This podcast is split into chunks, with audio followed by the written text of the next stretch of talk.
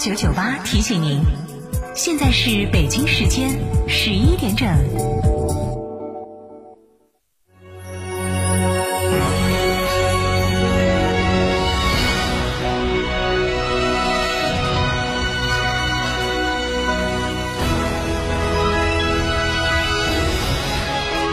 成都的声音，FM 九九点八，成都电台新闻广播。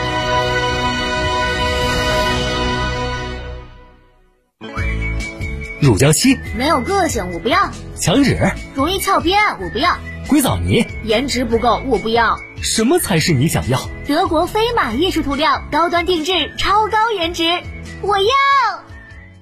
超玩初恋，大狗来也！哈弗大狗 2.0T 中华田园版潮野上市，城市 SUV 的精致潮流，越野车的硬派野性，可奶可狼，快来加诚零幺八，详询六五零七六二六二六五零七六二六二，买哈弗到加诚。喂，妈，母亲节我给您订了体检套餐。谢谢儿子，从去年开始啊，我就坚持锻炼身体，还有你买的燕之屋，让我补充了很多营养，真是过上好日子喽。燕之屋二十三年专注高品质燕窝，全国门店超过六百家，燕窝零售额连续三年全球领先。燕之屋专线零二八八四三八六六八八，燕之屋专营店王府井科华店、华侨城山姆店、仁恒置地世豪广场、万象城。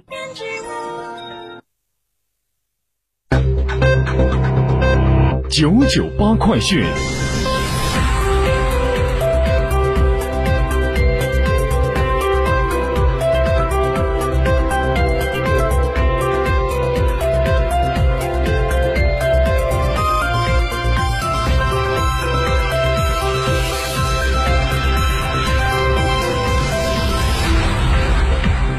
各位听众您好，现在是北京时间的十一点零二分，我是浩明，为您播报新闻。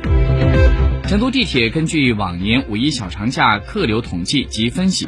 结合近期的客流情况，并且综合考虑到外出游玩、外地游客来到成都旅游等多重因素的影响，预计今年五一小长假期间客流趋势如下。在提前一天，也就是四月三十号这天，预计线网客流量增幅较大。高新金融城、孵化园、天府三街等毗邻写字楼集中办公场所的站点以进站为主，高峰期的客流增幅明显。火车北站、成都东站、火车南站、成都西站、西浦等枢纽站全日出站客流均有所增长，高峰期间客流量的增幅较大。在春熙路天府广场进站高峰持续时间较长。另外，在节日期间，即五月一号到五号，预计线网的客运量有一定幅度的增长，受到游玩、购物、展会、娱乐等客流的叠加，线网多个车站的客流增幅较大。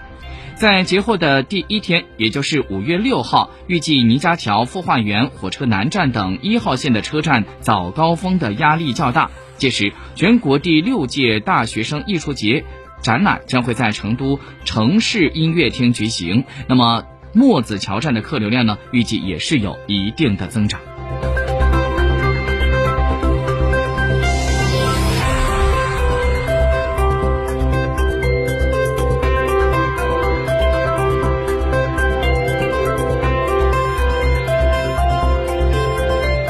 再来关注一下其他消息。国务院办公厅在昨天发布了《中国反对拐卖人口行动计划（二零二一至二零三零年）》，指出：一、严禁以他人名义入院就医和分娩，严厉打击代孕等违法行为，严厉打击非法收留抚养行为；三、依法严惩性侵害未成年人犯罪；四、惩处用网络对儿童隔空猥亵等犯罪。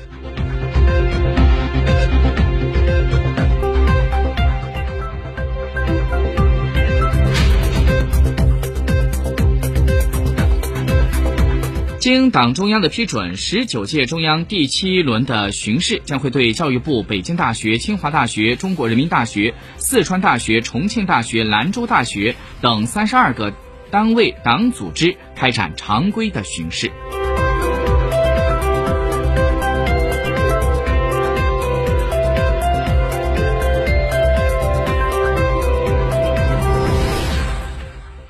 据央视新闻消息，长征五号 B 遥二运载火箭搭载空间站天河核心舱出征太空。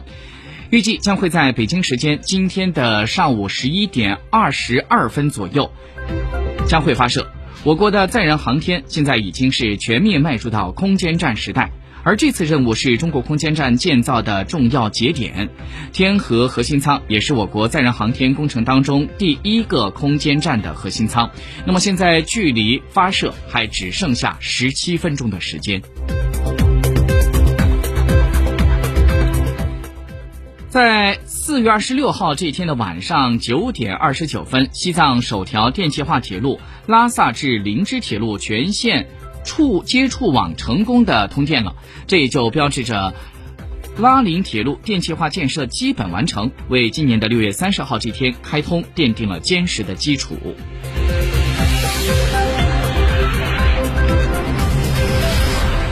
国家电影局日前针对当前比较突出的。比如三分钟、五分钟看电影等短视频的侵权盗版问题，配合国家版权局继续加大对短视频平台的侵犯电影版权行为打击力度，坚决整治短视频平台以及自媒体公众账号生产经营者未经授权复制、剪辑、传播他人电影作品的侵权行为，积极保护广大电影版权权利人的合法权益。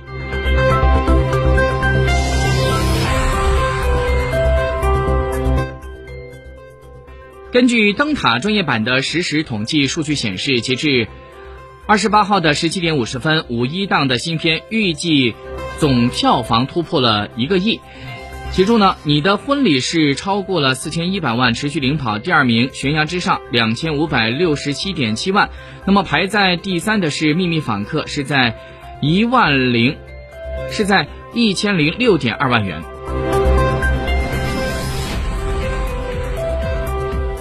中国科技馆昨天在北京举行了二零二一年度的媒体通气会，在这个会议当中就透露了一个重要消息：中国首部以航天科技为内容的科普剧目电影《火星使命》，经过了近三年的筹备、拍摄、制作，目前影片已经进入到紧张的后期制作阶段，预计今年下半年能够上映，上映和中国的观众见面。